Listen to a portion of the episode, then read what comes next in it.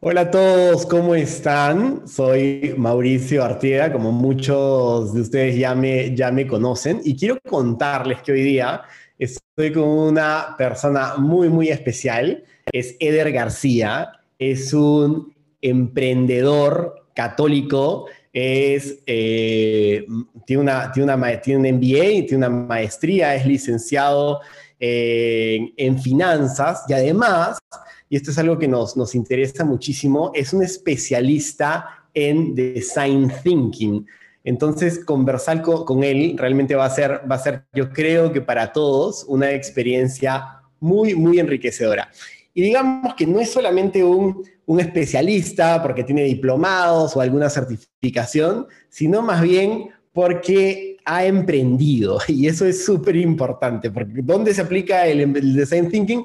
En el mundo del emprendimiento. Entonces, Eder tiene mucha experiencia positiva, negativa, ha empezado empresas, ha quebrado empresas, se ha asociado, se ha desasociado, o sea, todo. Entonces, la verdad es que eh, le, te, doy, te doy la bienvenida, Eder. Muchas gracias por estar aquí. No, a ti, Mau, muchas, muchas gracias. Yo, la verdad, bien, este, bien emocionado. No nos veíamos desde que nos conocimos apenas en Monterrey, entonces, qué bueno que, que ya se pudo dar el encuentro nuevamente, aunque sea digital. Buenísimo, buenísimo, Eder. Este, yo te agradezco muchísimo por tu presencia. Y algo que no he mencionado es que Eder eh, actualmente es el, dirige y es el fundador este, de Don Guspino, que es una, una agencia eh, de desarrollo de páginas web, de aplicaciones, y también eh, tiene una aplicación que se llama Common, de, que ayuda a eh, solteros católicos a encontrarse. Entonces, no solamente ha, emprendido en el mundo, ya, le va, les va a contar, no solamente ha emprendido en el mundo secular, digamos, este, sino también está emprendiendo en el, mundo, en el mundo católico con un servicio que a mí me parece excepcional. Pero voy a dejar que él les cuente. Y Eder, cuéntanos un poco de toda esta trayectoria, de las cosas que han fracasado, de las cosas que han funcionado, de este espíritu emprendedor, cómo inicia todo. Cuéntame un poquito, a un resumen para, para dar el, el kick-off de este diálogo. Sí, eh, mira, o sea, se puede decir que siempre, siempre, siempre, desde que creo que estaba en secundaria, prepa o a lo mejor antes, eh, yo me visualizaba como, como un empresario siempre, como que decía, ah, yo quiero ser empresario, ¿no? Hay mucha gente que dice, no, yo quiero ser piloto, yo quiero ser médico, y yo decía, yo quiero ser empresario, empresario de qué, no sé, pero quiero ser empresario, ¿no? Me llamaba por ahí mucho la, la idea de estar como coordinando a muchas personas, generando algo que, no sé, como que solucionara o sirviera, o sea, como un servicio o un producto que, que sirve la gente consumiera, ¿no? O sea, me llama mucho la atención eso desde niño. Cuando llega el momento de arrancar la carrera, eh, yo me había decidido por una carrera que era comercio y negocios internacionales, pero en la universidad que estudié es una universidad que se especializa nada más en, carreras de negocios. Entonces, el primer año es tronco común, entonces daba igual, la verdad, qué carrera eligieras, porque todas iban a ir al, al mismo lado. Y, y, en primer semestre me doy cuenta que pues, casi todo mi salón ya estaba emprendiendo negocios, menos yo. Yo era ahí el lucerzazo. Y dije, ¿cómo es posible? Entonces, eh, Claro que me puse a, dije, pues quiero dedicarme a eso que me apasiona, porque me lo dijeron muchas veces, que un día con gusto nos podemos levantar una plática de romper ese paradigma, ¿no? Eh, pero me decían, dedícate a lo que te apasiona. Entonces, a mí la orientación vocacional me, siempre me ha gustado, echar la mano ahí a, a los chavos para tomar decisiones que estudiar, etc. Y dije, pues voy a poner una revista de orientación vocacional me endrogué, pedí lana a mi hermana, este, al final mi mamá terminó pagando todas las deudas, este, quebré, luego me acuerdo que me apoyé con un profesor, le dije, es que no entiendo por qué todo les va muy bien menos a mí, y me enseñó lo que era el tema de prototipar y validar. Fue para mí una explosión en la cabeza porque estoy hablando del año 2007, ¿no? Entonces, eh, cuando me dices, que tú no entiendes que no necesitas más de 100 pesos para validar esta idea y tú estás queriendo otra vez pedir 100 mil pesos, 200 mil pesos, y yo, ¿cómo? Y entonces me, me, dio un tip de cómo validar una segunda revista de área de la salud. Eh, y me a ver, un ratito, ¿a, qué te, ¿a, qué te, refieres, ¿a qué te refieres por validar? Que es una parte muy interesante del design thinking. Tú la has mencionado dentro de tu, trayectoria, pero explícanos un poquito qué es validar. Validar es eh, como tan, hacer tangible que una idea la gente está dispuesta a pagar, yo creo. O sea, es eh, que alguien dice, toma mi dinero y dame lo que tienes, o sea, dame lo que me estás platicando, porque a lo mejor muchas veces cuando validas es un prototipo platicado o es un prototipo ni siquiera funcional, sino nada más como, oye, mira, en ese caso me acuerdo que yo diseñé la revista, en, creo que en Photoshop, eh, yo no sabía diseño gráfico, pero lo poquito que había aprendido, le imprimí en una impresora de la universidad este, y llevaba una revista de aquí de México, le decía, mira, esta es la revista, es el contenido, más o menos son las secciones, pero va a ser con esta calidad. Y le sacaba yo otra revista a todos los doctores y lo, y los doctores me decían, está perfecto, va, toma, ya resérvame. Me acuerdo que el primer día empezaron a salir ventas, después de que había estado tres meses en una revista que no generó nada en tres meses, dije, espérame, o sea, ¿qué onda? O sea, ¿qué cometí mal? Hasta ese momento, todavía no sabía yo nada de design thinking, nada más este, y este profesor tampoco, pero él entendía el, el, modelo de cómo arrancar un, un negocio y, y cómo encaminarlo hacia un éxito. Entonces me decía, el tema de validar, o sea, tienes que validarlo, ya es un prototipo muy simple, ¿no? Entonces, te arranqué, fue muy bien, esa empresa fue muy bien. Eh, a la par puse otra empresa. empresa es, esa empresa, la primera que no funcionó se llamaba Next Step. La segunda que sí funcionó se llamaba Tu salud es primero. Exacto. Sí, sí, sí, totalmente. Me, traes bien estudiado, Mao. no, quiero, que la gente vaya entendiendo el salto del mundo, del mundo de la orientación vocacional. ¿Saltaste al mundo de la, de la, medicina? O sea, ¿qué, ¿de qué trataba? Ahí yo creo que es, es parte de lo que hoy en día ya volteo a ver atrás y digo, claro, o sea, yo estaba nada más queriendo poner una empresa por poner una empresa. No estaba buscando algo que trascendiera o algo que se alineara a mi vida, ¿no? Entonces, este, pues ya, pues revisa salud, acabo de mostrar que sí hay mercado, etc., jalo, ¿no? Eh, a la par, unos zapatos que se llaman flops, que este, fue un tema súper eh, controversial porque innovamos el tema del calzado, ¿no? En McGraw-Hill, la editorial, hasta tuvo que sacar una publicación para hablar al respecto de, se está innovando el calzado aquí. Estuvo increíble. A la par estaba saliendo una marca que todo mundo conocemos, que se llama Toms. Entonces, era, éramos prácticamente lo mismo, eh, nada más que estos cuatro recibieron inversión brutal y se evidentemente llevaron la delantera a todo el mundo, pero eh, eso fue, nos llevó a crecer, pero imagínate, o yo estaba eh, estudiando la carrera, ya en ese momento ya estaba estudiando finanzas y banca, ya había decidido cambiarme. Eh, tenía la revista, tenía los zapatos, ¿no? Entonces estaba saturado, o sea, yo era un niño de 19 años y yo viajaba tres, cuatro veces a la semana. O sea, si ahorita ni de loco lo pudiera hacer, o sea, no tengo idea de cómo en ese momento lo, lo lograba.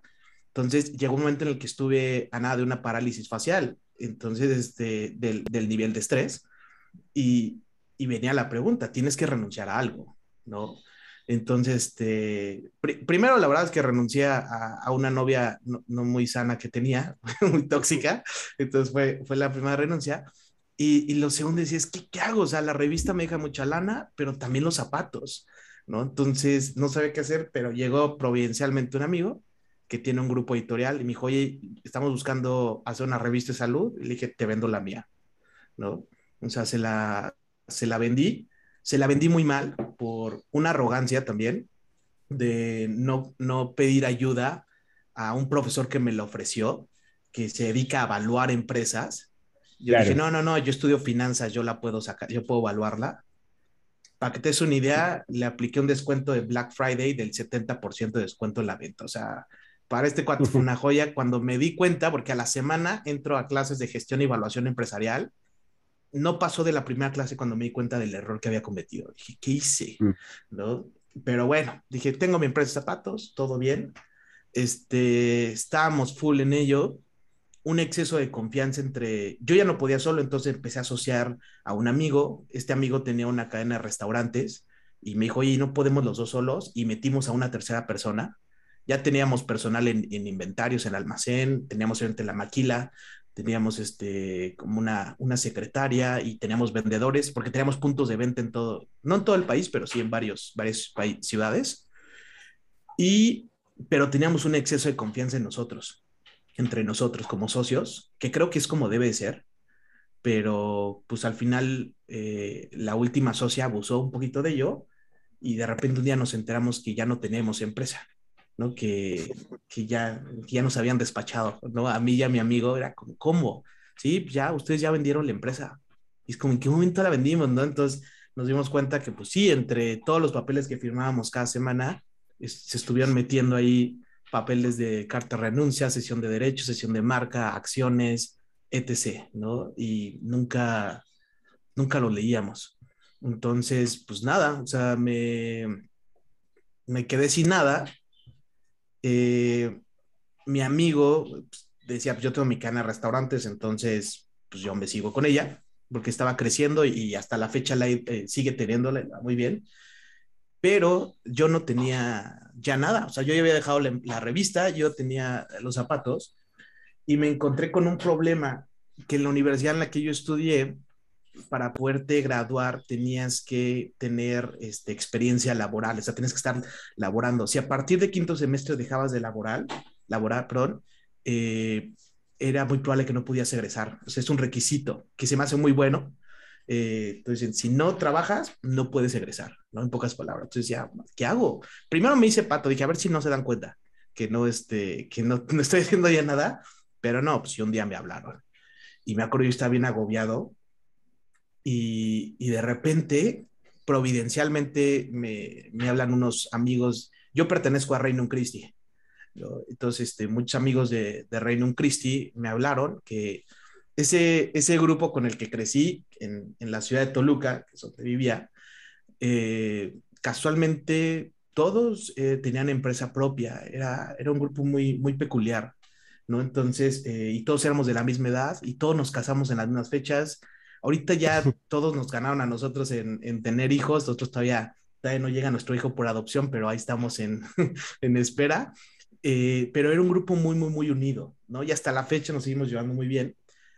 Y de repente un día me marcan y me dicen, oye, Eder, eh, pues tú no estás haciendo nada, ¿verdad? Y así, bueno, sí, eh, recálcamelo, ¿no? En la cara. Y me dicen, es que traemos un proyecto de que queremos a las fundaciones ahorrarles ya el tema de juntar lana. O sea, nosotros creemos que somos buenos en generar dinero, ¿por qué no entregarle ese dinero a las fundaciones y generárselos? Entonces dije, oye, suena bien, pero ¿cómo, cómo tienen pensado? Entonces me dijeron, pues es que hay un cuate que se llama Nick Boychik, que no tiene brazos ni piernas, que da conferencias brutales por todo el mundo, y pues no los queremos traer. Entonces, pero pues todos estamos full de chamba y nadie puede coordinar esto y tú eres el único que no está haciendo nada. Entonces, ¿por qué no le entras también, le inviertes? Porque este cuate costó una lana. O sea, traerte este Nick, digo, ahorita no sé, maybe hasta más, pero en ese entonces era muchísimo dinero. Entonces, eh, pues necesitábamos mucha lana. O sea, éramos, creo que casi 10 inversionistas. Entonces, cada evento termina saliendo casi como en 2 millones. O sea, era mucha, mucha lana. Entonces dije, pues va, nos lo aventamos no tienes idea del éxito que fue, pero también el haberme desconectado de todo, estar escuchando las conferencias de este brother diez mil veces, estar eh, como ese pausa o ese freno, también me hizo reflexionar mucho en una frase que mi padrino me la decía mucho, que, se, que es, la felicidad es el perfecto equilibrio entre el desear y el tener.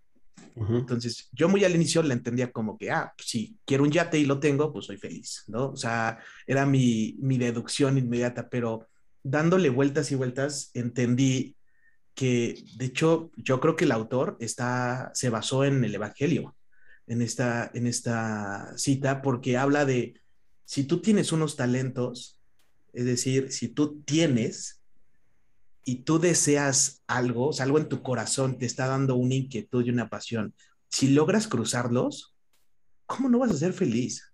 ¿No? O sea, si yo, no sé, fuera fanático del básquetbol, que sí me gusta mucho, pero no soy fanático, yo, Eder, no tengo los talentos para ser jugador del NBA. Por más que quiera, no, no me van a llevar nunca. No tengo ni la estatura, ni la condición, ni la habilidad, ¿no? Este, pero me apasiona la NBA, supongamos. Entonces, pero oye, que eres muy bueno para, no sé, eh, tema de analizar documentos, analizar situaciones. Oye, y si trabajas en el área jurídica de la NBA, estarías cruzando tus talentos con tu pasión. Es obvio que vas a ser feliz, ¿no? Entonces, y no vas a vivir frustrado de que, ay, no logro ser jugador de la NBA. Es como, a ver, tienes que ser también consciente hasta dónde, hasta dónde das, ¿no? Entonces, este, me puse a reflexionar mucho en eso y dije, pues a ver, o sea, yo no me estaba queriendo tener una empresa por tener una empresa, ¿no? Entonces, eh, terminé ese proyecto y decidí poner una, una marca de joyería. Ahí empezaba a andar, de hecho, con, con mi novia, que hoy es mi actual esposa, ¿no? y, decidí arrancar una marca de joyería lo más artesanal que te imaginas. O sea, yo tomé clases de cómo hacer joyería, este, yo las armaba, las pulseras. Eh, era un tema que hoy en día ya se conocen por todos lados, que eran anclas, o sea, pulseras con anclas. En ese entonces, pues no existían como tal en México. Entonces le metí de lleno, pues fue un boom, obviamente. Hice mis prototipos, los validé, este, en la misa de la náhuac del cierre de Megamisiones fue mi lanzamiento. O sea, dije, si aquí se venden, es el lugar menos indicado para comprar. En ese entonces eran pulseras de perlas con anclas. O sea, dije, nadie regresa a Misiones en una misa diciendo quiero comprar una pulsera de perlas con anclas. O sea, nadie. Dije, si aquí me compran, quiere decir que se valida al 100 que, que en efecto esto la gente quiere. Y y tal cual, se agotó. Lo que me llevé se agotó. Dije, pues está validado esto, vámonos para adelante. Entonces, estuve yo creo como mm, un año, yo creo que dándole con esa marca. La llevamos fuera del país también, la llevamos a, Colombia, la llevamos a, El Salvador, la llevamos a Canadá y en México en muchas ciudades. Y eh, pues Dios me puso en el camino a, a, una persona que se llama Pablo Prieto, que me invitó a, trabajar en, la misma universidad en la que yo estudié, sus, papás son los dueños. Entonces me dijo, oye, Ver, necesito armar un, centro de, eh, de, como, ¿cómo le llaman? Centro de emprendimiento dentro de la universidad. Y pues tú eres exalumno, ¿por qué no te vienes? Dije, va, súper sí. Entonces dejé morir la, la empresa esta que tenía de joyería y aquí es donde empieza ahora sí ya, ya todo, ya fue la intro larguísima, porque es que la verdad es que es, bastante larga la trayectoria, pero aquí es donde ya empieza, se puede decir que el design thinking en, mi vida, ¿no? ¿Quieres preguntar algo o me voy de, o le sigo? No, no, no, no, adelante, síguele, porque, porque tú vas a llegar a todo, a, todo el, a todo el tema también del emprendimiento en el mundo de la evangelización. Entonces, quiero, quiero entender la transición que tú haces, porque estoy seguro que va a ser muy útil también entenderlo o sea, cuáles son tus motivaciones y todo eso después de haber ganado tanta experiencia. Entonces, dale, da, dale, dale. Va, entonces me habla Pablo Prieto, nos juntamos, le dije, claro que sí, por mi alma mater, yo feliz. Y me cuenta, oye, vengo regresando de San Francisco, estuve estudiando un DMBA allá, y yo, ¿qué es un DMBA? Me dice, ah, es un Design Master Business Administration. Y le dije, ¿cómo? ¿Cómo que un, más, un, un MBA de diseño? Me dijo, es que hay algo que se llama Design Thinking. Yo, ¿de qué me hablas? O sea, entendía la traducción, o sea, pensamiento del diseño. Y le digo, no, no, no te entiendo nada. Y me dijo, no te apures, ya después vemos. ¿no? Dije, ah, bueno. Entonces, este, funda este cuate un equipo de... Este cuate, pues, eh, como te imaginarás, tiene toda la lana del mundo, es de abolengo. O sea, para que nos dimensionemos, su abuelo fundó el Banco de México, ¿no? O sea, a, ese nivel. Entonces, él pudiera hacer lo que sea, pero era tanta su pasión por el design thinking que dijo, no, quiero, quiero neta trabajar en esto, ¿no? Entonces, este, pues llegó, eh, formamos el equipo, yo estaba como dirigiendo un área y había otra, otra chica que se llama Eli, que ella dirigía otra área, Y, este, y me acuerdo que un día llegó como con cuatro libros y me los puso en mi escritorio. Y me dijo, necesito que te los leas urgente. ¿De quién me habla? O sea, el primer libro creo que era de 600 hojas, ¿no? El segundo era de 200, el 300. Y yo, ¿qué es esto? Y me dijo, necesito que lo, los leas para que entiendas un poco de lo que es design thinking, ¿no? Y me dijo, porque eh, nos vamos a, tenemos en tres meses un proyecto muy grande con una empresa que se llama IDEO, que ahorita te cuento este, más a detalle de lo que son estos cuates, ¿no? Y le dije, ok, ¿no? Y le dije, oye, dame una intro nada más para saber qué me espera. Me acuerdo que me dijo estas frases, y si alguien me pregunta qué es el design thinking, lo sigo describiendo igual. Me dijo, design thinking es la metodología para encontrar las necesidades que las personas no saben que tienen. Cuando lo dije, dije, suena súper sexy. o sea, estás diciendo que puedo entender a las personas sin que ellos sepan lo que ellos, o sea, sin de ellos entenderse, ¿no? Dije, ok, va. El primer libro que me leí fue de Columbia University. Era, eh, ellos tienen una D-School, eh, literal, una, es, un, un, área nada más de design thinking, y, y, es su libro, es su Biblia. Entonces me lo chuté. Eh, tenía yo rato sin leer cosas en inglés, entonces me acuerdo que al inicio tardé en arrancar motores, pero luego, luego se dio. Eh, luego me leí uno que se llama eh, Startup Communities, de un cuate que se llama Steve Blank. Luego leí uno que se llama eh, The, Field, The Field Guide of the Design Thinking, creo que es.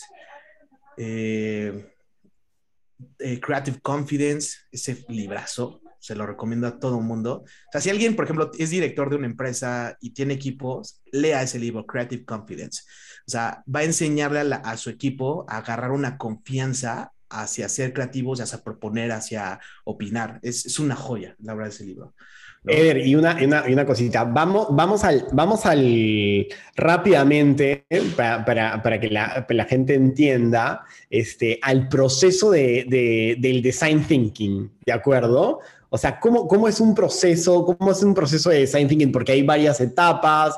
Cuéntanos un poquito, este, pero rápidamente, un poco cómo es, este, cómo es esta técnica para ayudar a las personas a encontrar esas necesidades que desconocen.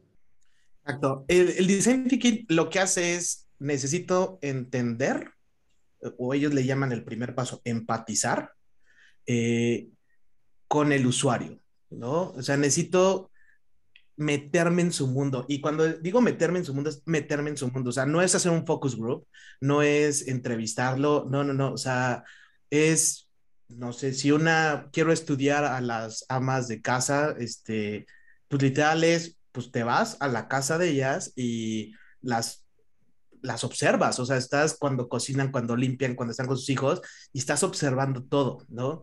Eh, empiezas a agudizar un, una manera de análisis que detectas necesidades claras entre uno y otro. O sea, empiezas a ver como, ah, veo que esta necesidad está surgiendo, se está repitiendo, ¿no?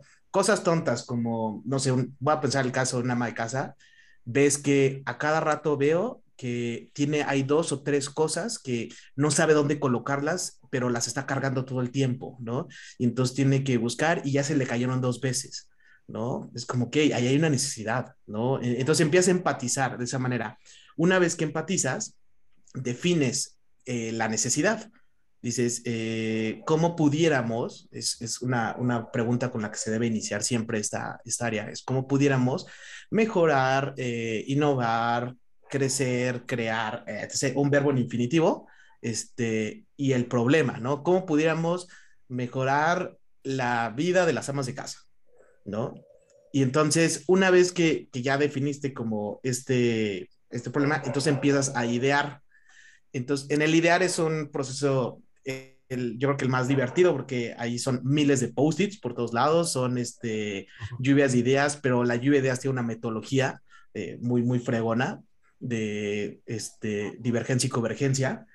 Y eh, empiezas a idear, empiezas a crear un montón de ideas y empieza a prototiparlas. Los prototipos en el design thinking siempre se piden que sean las cosas más burdas, o sea, las cosas más sencillas que puedes hacer con material de papelería, o sea, que no tengan que ser funcionales. ¿Por qué? Porque la intención del prototipo es que te expliquen por qué no funcionaría. O sea, por qué la gente no se sentiría cómodo todavía con ellos. Eh, ¿Qué hace? Entonces, que, que no te dé cosa tirarlo y romperlo, el prototipo, porque le dedicaste 10 minutos a hacerlo, no más. Entonces, esa es la intención de, del prototipo y se vuelve cíclico. Estos cinco pasos empiezan a hacerse cíclicos. Eh, sobre todo en la parte de idear es donde se empieza a regresar hasta prototipar, pero hay veces que es necesario irte hasta la parte de empatizar, ¿no? Este, entonces son, como los cinco pasos del, del, design thinking como tal. Cuando tienes que volver a la parte de empatizar es que no, no diste pie con bola, o sea, que simplemente armaste un, o sea, definiste un problema que no existía prácticamente, ¿no? o que viste algo muy, muy, muy superficial, y es como dices, no, espérame, es cómo podíamos mejorar la vida de las amas de casa en la cocina cuando cocinan, ¿no? O en la cocina cuando no cocinan. Entonces empiezas a, hacer más, más deep el, el análisis y, y, ya, o sea, empiezas a, a entrar, ¿no? y una, una, pues, pregunta, eh, disculpa, Er, cuando, a ver, cuando tú dices las amas de casa o cuando tú, tú vas al momento de, de empatizar, este, tú pues tienes que empatizar con alguien, con, con, con, algún tipo de segmento, tienes que haber de alguna manera hecho una segmentación de tu audiencia, ¿no? Entonces ahí ya de alguna manera estás llevando una idea tuya al, o sea, tú quieres trabajar por las amas de casa, pero ya de, de dónde te ha venido esa, esa idea eh, yo te, lo comento porque en el, en el, programa le hemos añadido como una etapa cero, ¿no? Una etapa cero donde uno, de alguna manera, muy relacionado con lo que Dios nos da, con esas intuiciones que Dios nos da de dónde quiero servir. Porque evidentemente, si yo soy una persona que ha estudiado teología del cuerpo, pues lo, lo normal es que ayude a gente en este ámbito, ¿no? Entonces, pero yo he recibido esto, que muy probablemente es de Dios, esta inquietud, el matrimonio, el amor, etcétera, y quiero servir de esa manera. Pero te, lo pregunto a ti desde, desde tu perspectiva, o sea, ¿uno ya lleva, llega con una idea al momento de, empatizar o debería tratar de ser completamente, no sé, neutral? Cuéntame un poquito de eso. Sí, sí, sí hay una idea eh, inicial porque te tiene que motivar algo en, por qué a, trabajar con este mercado, ¿no? Por ejemplo, hablamos del caso de, oye, quiero, quiero trabajar algo en función a la metodología del cuerpo. Digo, pero a la teología del cuerpo. Estoy creando una nueva me va a descomulgar el papa. Entonces quiero estudiar, eh, quiero crear algo en función a la teología del cuerpo. ¿Por qué? Porque me encanta, me apasiona. ¿Qué? No lo sé, ¿no? Entonces ahí es donde hiciste la pregunta eh, eh, correcta que se me superpasó. Algo que Design Thinking rompe esquemas es el público con el que se tiene que trabajar inicialmente. El público, eh, la metodología de la investigación o los estudios de mercado siempre nos han dicho como vete al grueso de la población que te consumiría el producto y entonces agárralos, haz un focus group, etc. ¿no? El design thinking te dice todo lo contrario. Te dice, olvídate de esa gente porque esa gente realmente no necesita lo que tú vas a, crear, les vas a generar la necesidad, ¿no? Necesitas irte con los extremos, usuarios extremos. ¿Quiénes son? Son los usuarios que por ejemplo, en el caso de teología del cuerpo, fanáticos de la teología del cuerpo. Es decir, me, me agarraría a, a Josie, me agarraría a Sophie, me agarraría a Andrea Cobo, le diría, vengan, ustedes son mi mercado extremo, me agarraría a esta Lorea, me, o sea, me agarraría a, Evan, estos son mis fanáticos, ¿no? Y por otro lado, me agarraría a los que por nada del mundo consumirían el producto. ¿no? Y entonces ahí sí me diría, oye, a ver, tú, brother, que eres, este, a lo mejor pro aborto, tú que eres, este, ¿cómo se llama? En, no sé, o sea, que estás en contra totalmente de la región católica, etc. Esos usuarios extremos, con ellos trabajaría. O sea, ese análisis es, es una... ¿Trabajarías la empatía con ellos? Sí, con ellos, porque empiezas a entender dos cosas. Una, ¿por qué uno es adicto a consumir? Este, este tipo de producto y el otro, ¿por qué lo rechaza tanto? Entonces, cuando logras entender las razones, normalmente tienen una conexión única, o sea, es, es lo común. Entonces, bajo esa conexión, creas un, este, una solución. Y al crear esa solución, se la resuelve sí a los fanáticos, pero generas una necesidad al grueso de la población y entonces vuelves masivo un producto, ¿no? E, es, una joya. Te voy a poner un ejemplo muy tonto, el, iPhone. El iPhone está basado en la, en la, en Design Thinking, todos sus productos, ¿no? Entonces, ellos cuando desarrollan el, no sé, el desbloquear con la huella digital o, desbloquear con, la cara, eh, piensa bien esto. Un fanático de Apple, pues sí, tiene su iPad aquí, tiene su compu acá, tiene el celular acá, está trabajando, tiene los AirPods, tiene el Apple Watch, entonces de repente tiene una llamada y dice, es que no quiero dejar de trabajar, entonces nada más necesita girar la cara, ¿no? Y necesito o con un comando de voz o con mis audífonos desbloquear y que inicie la llamada, punto, ¿no? Ese es un fanático de Apple. ¿quién es alguien que no compraría por nada un producto de Apple? Alguien que dice, oye, brother, yo no tengo manos, no tengo, este, no puedo, no, no puedo tener seguridad en tu teléfono porque no tengo huella digital, ¿no? Entonces, gracias, pero no me sirve, ¿no? Y entonces donde dice, espérame, espérame, espérame. Y si te soluciona a ti esto y también al otro, estoy generando una solución a mis extremos y al grueso de los millones de consumidores de Apple nos generan una necesidad que por nada del mundo necesitamos desbloquear el teléfono con la cara, pero nos encanta que lo podamos hacer. Y cada vez que lo pruebas dices, ah, es que es muy práctico. Brother, no lo necesitabas. O sea, te ahorró menos de un segundo de tu vida. O sea, no te ahorró más, ¿no? Pero tú ya te generaste esa necesidad. Eso sí, quítasela, quítale el reconocimiento facial y dice, no, ya estoy incómodo, ¿no? O sea, eso se llama generar necesidades y, y es algo que dices, está, está muy cañón cuando resuelves necesidades a los extremos, cómo realmente generas una necesidad nueva. Wow, eso está, eso está muy, muy interesante. De hecho, yo no, yo no, yo no, yo no lo manejaba, yo no lo manejaba así, pero me parece muy interesante. Simplemente creo que la etapa de definición se vuelve más compleja de, o sea, cómo defines el problema a partir de estos dos mundos, me parece, wow, apasionante. Pero a ver, este, Eder, cuéntame un poquito.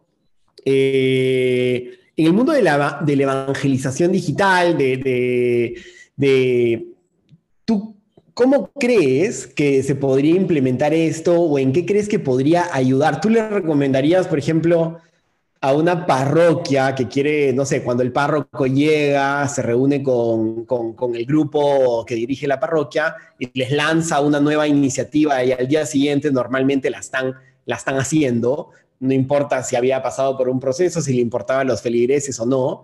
Este, ¿Tú de qué manera crees que, que, primero, que se puede implementar y después si es que puede ayudar o en realidad va a entorpecer este, todo el mundo, no solamente de una parroquia, sino también de los proyectos de evangelización digital que a veces pasan muy rápidamente de, de, eso como que te sueñas que Dios te pide algo y de pronto al día siguiente ya lo estás haciendo y te ha saltado empatizar, definición, ideación, prototipado y ensayo. O sea, cuéntame un poquito. Sí, mira, hay tres proyectos que, este, que he podido ser partícipe en los eh, de evangelización, en los cuales eh, en algunos sí, sí fue clarísimo que dije, señores, eh, necesito guiarlos para un, hacer un design thinking. Al final se puede decir que yo el 70% de la chamba la hice por aparte porque la manejo muy bien a la perfección y, puedo avanzar muy rápido, pero hay una parte en la que sí necesitas un equipo, ¿no?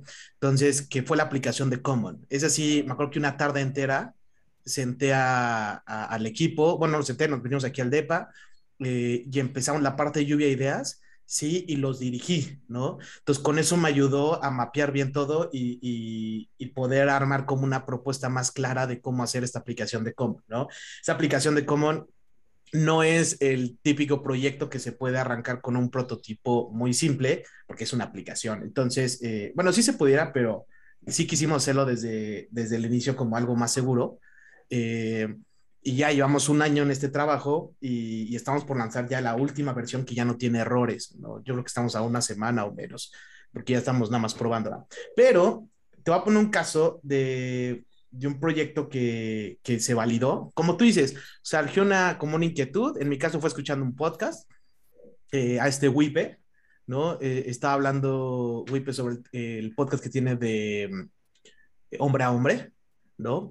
Y, hablaba sobre la importancia de las comunidades o esto, hermandad, estas brotherhood, ¿no? Entre, entre hombres, de, decir, oye, pues necesitas a tus amigos con los cuales poder eh, trabajar también tu masculinidad, ¿no? Y en cualquier crisis o algo llevarte. Entonces dije, oye, ¿por qué no armo estas comunidades de Brotherhood? O sea, se me hace algo súper ideal. Entonces hice un Instagram, ¿no? Que un Instagram no cuesta nada. En mi caso hice una página web, pero porque tengo la facilidad, pero no era necesario.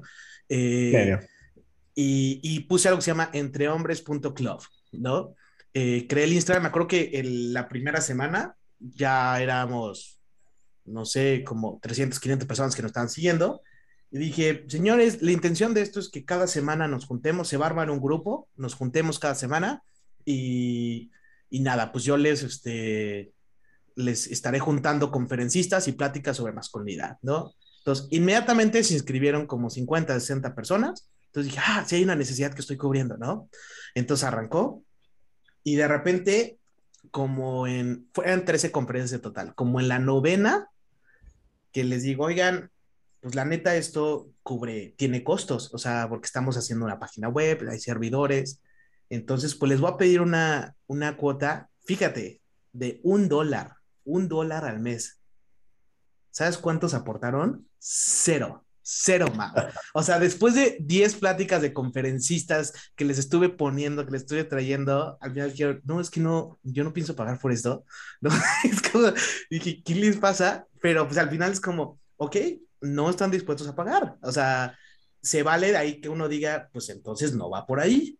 Entonces, este, pues ya nos mm, terminamos las 13 pláticas y dijo, les dije, oigan, pues va, o sea, yo les presto la plataforma. Si ustedes arman un equipo nuevo eh, con amigos de ustedes y ahora replican el mismo modelo, pues estaría cool. Eh, nadie lo hizo.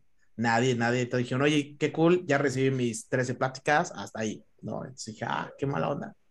Y en eso eh, surgió la idea de, oye, ¿por qué no hacer un reto? Yo, yo tomé una vez un reto que se llama Exodus 90, que son 90 días súper intensos para trabajar la masculinidad pero sí son muy intensos, entonces a mucha gente le tiene miedo y dice, no, ni de loco 90 días y todo lo que te ponen, no.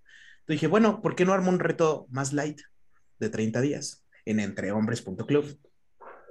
Lo lancé y ahí sí, para que veas, todo mundo pagó, ¿no? ¿Ah, no hubo becas ni nada, sí. Este, le dijeron, oigan, pues ¿qué va a tratar? Son 30 días, van a tener a sus equipos, va a haber pláticas semanales durante cuatro semanas nada más y va a haber meditaciones diarias. ¿no? Y pum, se inscribieron, no me acuerdo cuántos, 200, 300 este, chavos pagaron. Entonces dije, ah, cabrón, o sea, aquí sí hay, se validó, ¿no? Se validó, o sea, como de una idea original, que era unos clubes, fue pivoteando, pivotear es que va cambiando, no sé si, si juegas básquetbol, eh, hay lo que se llama el pivote, ¿no? Que es el pie, la pierna que no puedes mover cuando dejaste de botar, y entonces solo puedes girar sobre esa pierna hacia diferentes lados. Es lo mismo, ¿no? Ahora yo estaba viendo para acá, ahora voy a voltear hacia la izquierda, pero con el mismo, la misma pierna, es decir, la misma intención, que en este caso era trabajar la masculinidad, pero voy a verlo hacia otro lado, ¿no? Y entonces, ¡pum! ¿no? Y ese reto lo hicimos dos veces. En las dos veces hubo inscripciones bastantes, más en una que otra, y ya ahorita acaba de salir el de mujeres, ¿no? El reto para niñas. Y el reto de niñas, bueno, o sea, si el de hombres fue exitoso, el de niñas está brutal, ¿no? Porque aparte triplicamos el costo en el de niñas, porque se les va a dar muchísimo material escrito, muchísimo temas de diseño se gastaron, etc. Entonces tenía que aumentar el costo y aún así no ha parado, o sea, arranca de hecho en tres días y todos los días hay cantidades de inscripciones, o sea, brutal, ¿no? Entonces se validó, se validó, o sea, se prototipó, se validó, está y, y, y va para adelante, ¿no? Entonces, estamos haciendo retos de masculinidad, están los retos de feminidad, luego vienen los retos de pareja. ¿no? ¿Esto es en, el, esto es en Common?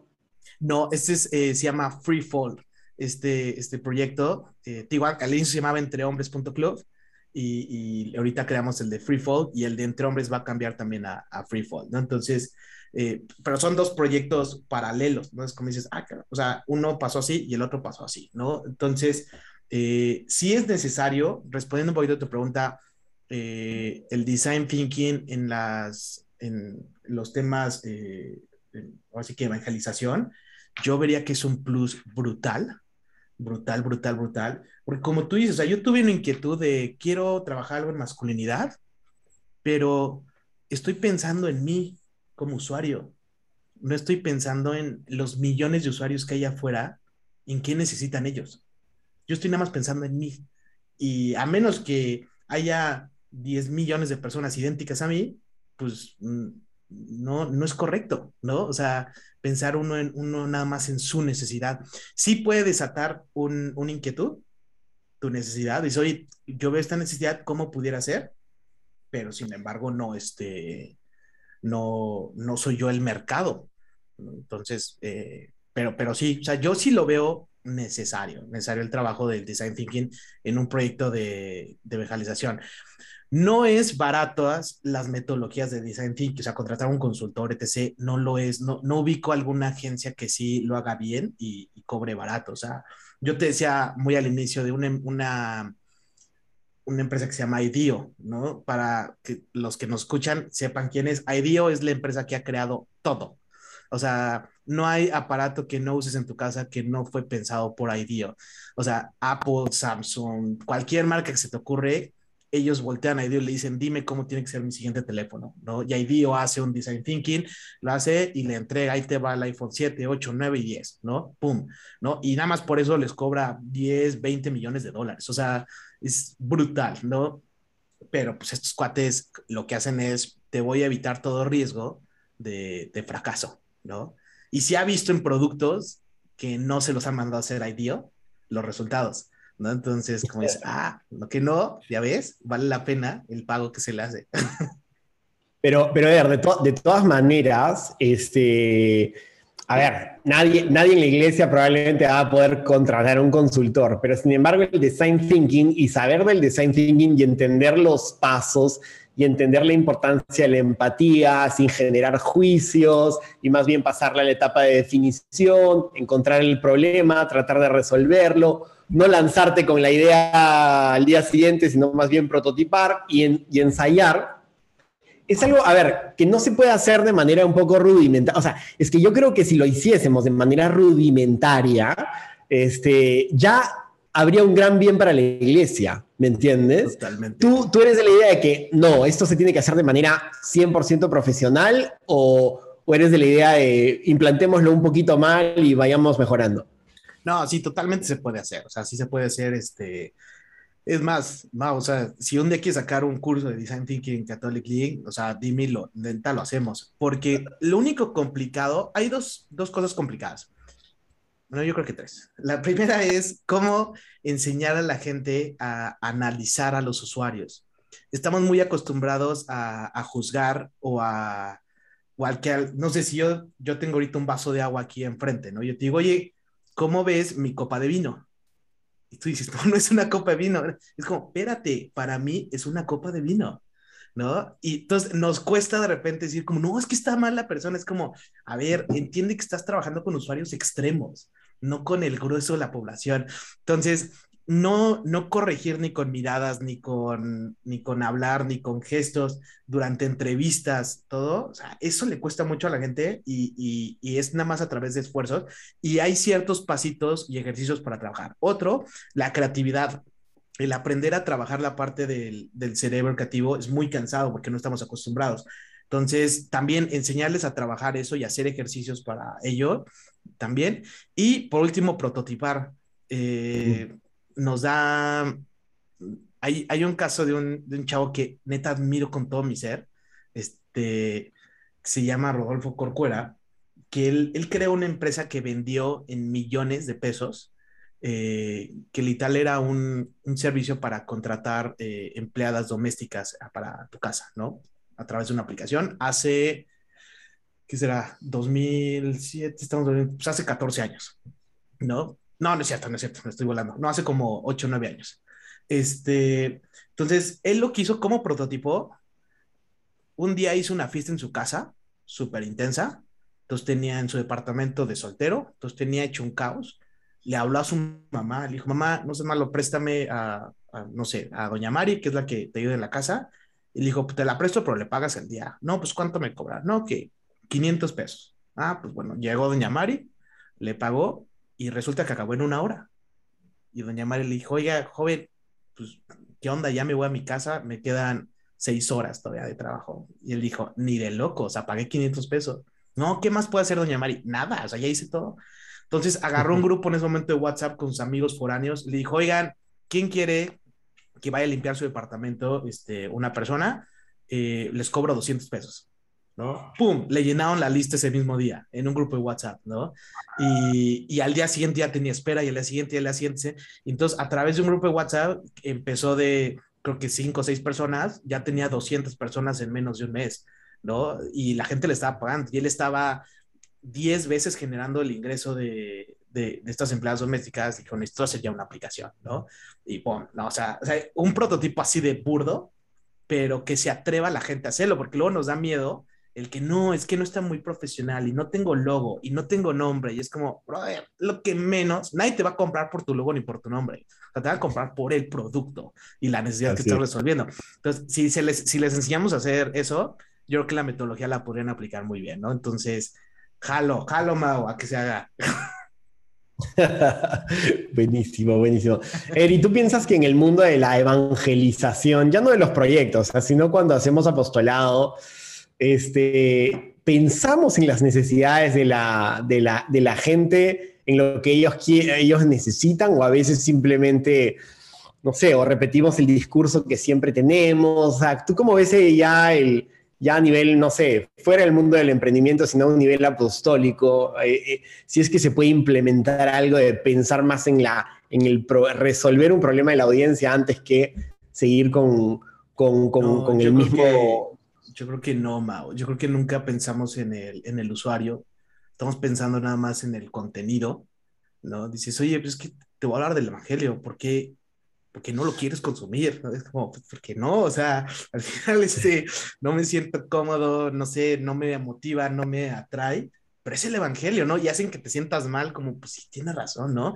Y entonces muchas veces es como, casi, casi como donativo, no, pues toma, pero no voy a entrar a tu curso, ¿no?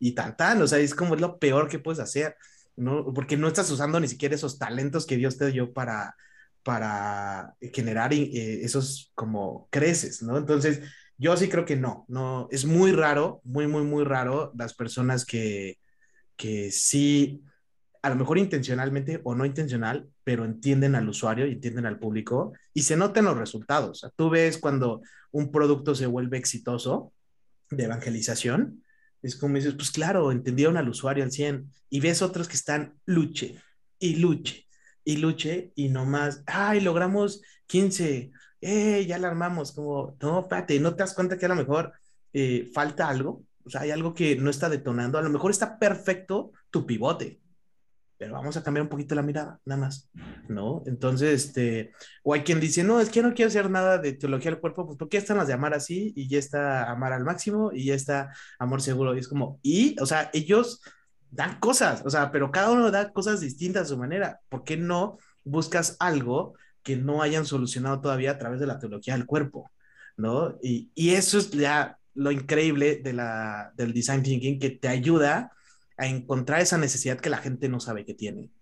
¿no? O sea, que dice, ah, es que si lo hubiera yo obtenido este contenido de esta manera, pues era más fácil que me escribiera, ¿no? Y muchas veces no pensamos tampoco en que para que alguien llegue a, no sé, pensemos teología del cuerpo, hacia alguien que ya le estudie en forma, de haber pasado unos cinco o seis niveles antes. Es como, para que tú llegues a estudiar un MBA o un doctorado, espérate, tuvo la licenciatura, estuvo la prepa, estuvo la secundaria, estuvo la primaria antes. O sea, tiene que poco a poco irte tu cerebro o tu corazón, irte, irse formando para llegar hasta ese punto. No te vas a poner ahorita este, San Juan de la Cruz el día uno que te convertiste. Es como, espérate, o sea, no, no vas a entender nada, ¿no? Entonces, este, yo sí creo, yo sí creo que no, no pensamos en, en, los usuarios, o por lo menos es lo que he visto muchas veces, ¿eh? Eder, otro, otro problema, ya salgo del mundo del design thinking y, es que hay, hay, mucha gente, y a ver, ¿qué, ¿qué, dirías tú? Mucha gente que tiene en el corazón sacar adelante un proyecto de manera seria y profesional, este, vinculado al mundo de, de la evangelización o una causa social, por ejemplo, eh, y que tienen mucho miedo por, pues, porque se van a sentir juzgados de eventualmente vender algo que tenga relación con, con Dios o con, con, el mundo de la evangelización y que en realidad prefieren tener un trabajo pues de, de, ocho horas y después tener esto, esto otro simplemente como un, como un hobby o que le vas dando tu tiempo, tu tiempo libre, ¿no? Este miedo, este miedo a emprender en el mundo, en el mundo católico, digamos, tanto explícita como implícitamente, ¿qué, qué piensas? ¿Tú cómo lo has, cómo, cómo lo abordas, no? Mira, yo creo que eh, voy a sonar muy duro y a lo mejor muchos me van a, me van a criticar o, o, regañar por cómo lo voy a decir, pero pues es, si traes una inquietud en tu corazón y algo te está moviendo para hacer algo, y por mensaje de Dios, del Espíritu Santo, tu respuesta es darle la sobra de tu tiempo o, o realmente el miedo es a, pues esa a esa falta de confianza en que, pues en la providencia, ¿no? O sea, suena muy, muy trillado, pero muchos dicen, no, pues es que cómo voy a cobrar y es como, más bien, pero si yo llego y te presento otro negocio que te muestro pies y cabezas de cómo se iba a generar ingreso, dices, claro que le entro y le renuncio a mi chamba, ¿no? Entonces, como, ah, entonces el tema nada más era la lana, o sea, para que renunciaras a tu chamba y te dedicaras a algo, era, era lana, pues sabes que sí se puede, sí se puede, ¿no? ahorita, eh, a raíz de, de, Hechos 29, de que nos encontramos y que el padre Borre eh, me decía, oye, quiero, quiero generar como un, un, apoyo, ¿cómo me puedes ayudar para páginas web, para, para los apostolados que hay? Entonces ya hicimos el modelo financiero y dijimos, ah, pues podrían ser estos costos, ¿no? Inclusive con esos costos todavía se dona una parte a, a una causa, ¿no? Entonces, este, pues a raíz de que dijimos, oye, aquí hay una, hay una necesidad muy clara, hay un, de que no hay ese, ese paso de profesionalización, lo ven muy lejano porque pues, desarrollar un sitio web a lo mejor les va a costar muy caro, etc. Entonces creamos un, una rama que ya la tenemos súper subsidiada por parte de Don Guspino, de nuestra empresa, que esta se llama San Guspino, ¿no? Que, que hace, pues tal cual tú tienes un proyecto religioso o un proyecto social, sea o no lucrativo, nos da igual. Nosotros por un costo muy bajo, te, te ayudamos a tener tu, tu, sitio web. Y también, si es necesario fondear un proyecto, eh, buscamos, ¿no? Buscamos eh, con alguien, etc. Ahorita estamos eh, tratando de apoyar ya a uno muy concreto, ¿no? Entonces, se, vale, o sea, se vale. Y te ayudamos a darle pies y cabeza. Eso es, eso es como un apostolado que yo, yo pongo ahí como esa asesoría o ese apoyo de, a ver, déjame, ayudarte a, entender este, este modelo, ¿no? Y si alguien llega y me decía, oye, quiero generar ingresos con este apostolado, yo creo que sí le diría, va, órale, arranquémonos y, te, y te ayudo con un design thinking a, a, validarlo, ¿no? Entonces, este, digo, a él lo pondría a hacer toda la chamba, pero yo lo iría coordinando, ¿no? Porque pues al final lo tiene que sensibilizar, ¿no? O sea, ustedes también ofrecen este servicio de, de profesionalización a varios, a varios niveles, desde el design thinking hasta la web, hasta, o sea, súper interesante, ¿no? Sí, Ahí lo tienen Don Guspino, para que, ¿dónde, ¿dónde pueden entrar quien, quien te quiera ver? Este, donguspino.com es la, la, web. Sí, donguspino.com o sanguspino.com, cualquiera de las dos. Sanguspino.com. Buenísimo, buenísimo. Eder, este, bueno, ha sido, ha sido una, una, una, súper, súper buena conversación.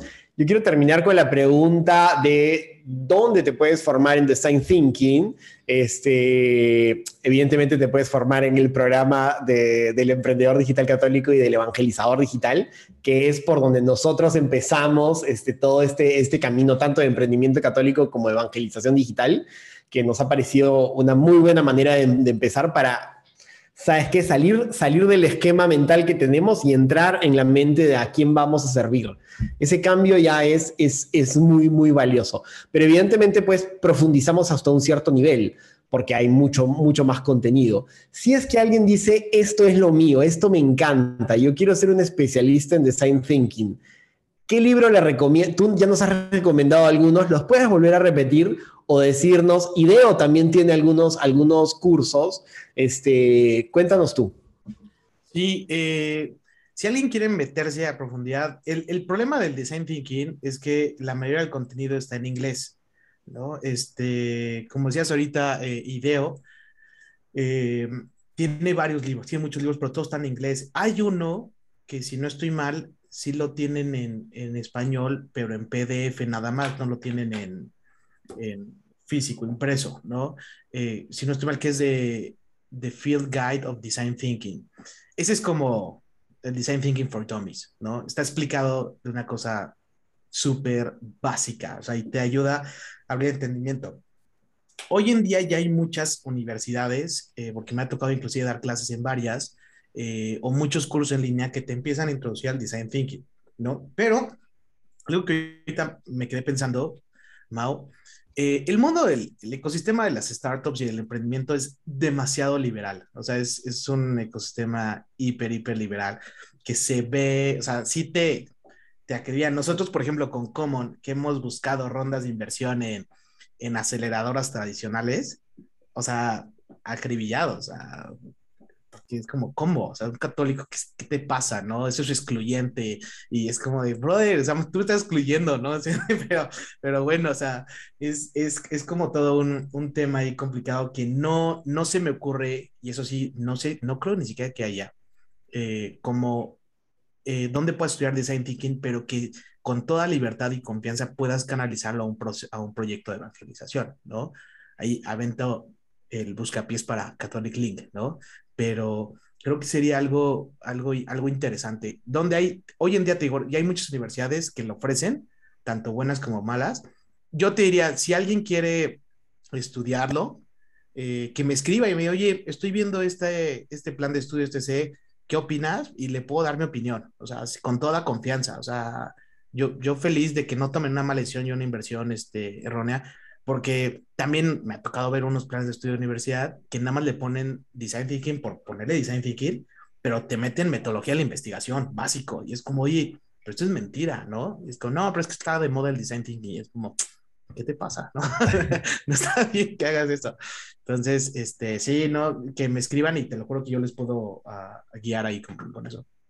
Buenísimo, buenísimo, Eder. Muchísimas gracias por esta conversación, por tu, por tu tiempo y te voy a invitar en, en, el futuro también para, para mi podcast, etcétera. Ha sido, ha sido muy, muy bueno y yo estoy seguro que muchos, muchos pueden sacar grandes, grandes ideas. De hecho, me, me, una un segundo momento podríamos hablar un poco más de todo el tema del emprendimiento y, y, de las dificultades que has tenido, de asociarte, de contratar gente. Todo esto también es un mundo muy, muy interesante, donde la verdad es que y sabes que es muy, muy necesario abordarlo con un espíritu católico, lo cual, lo cual te da mucha, mucha libertad, te, te, te quita un poquito del estrés, lo pones en, en, en, los hombros sobre los hombros de Dios.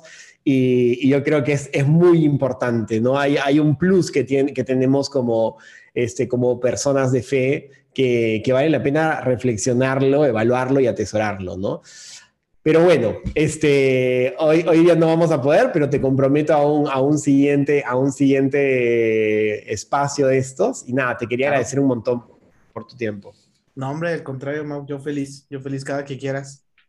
Por favor. Buenísimo. Chao.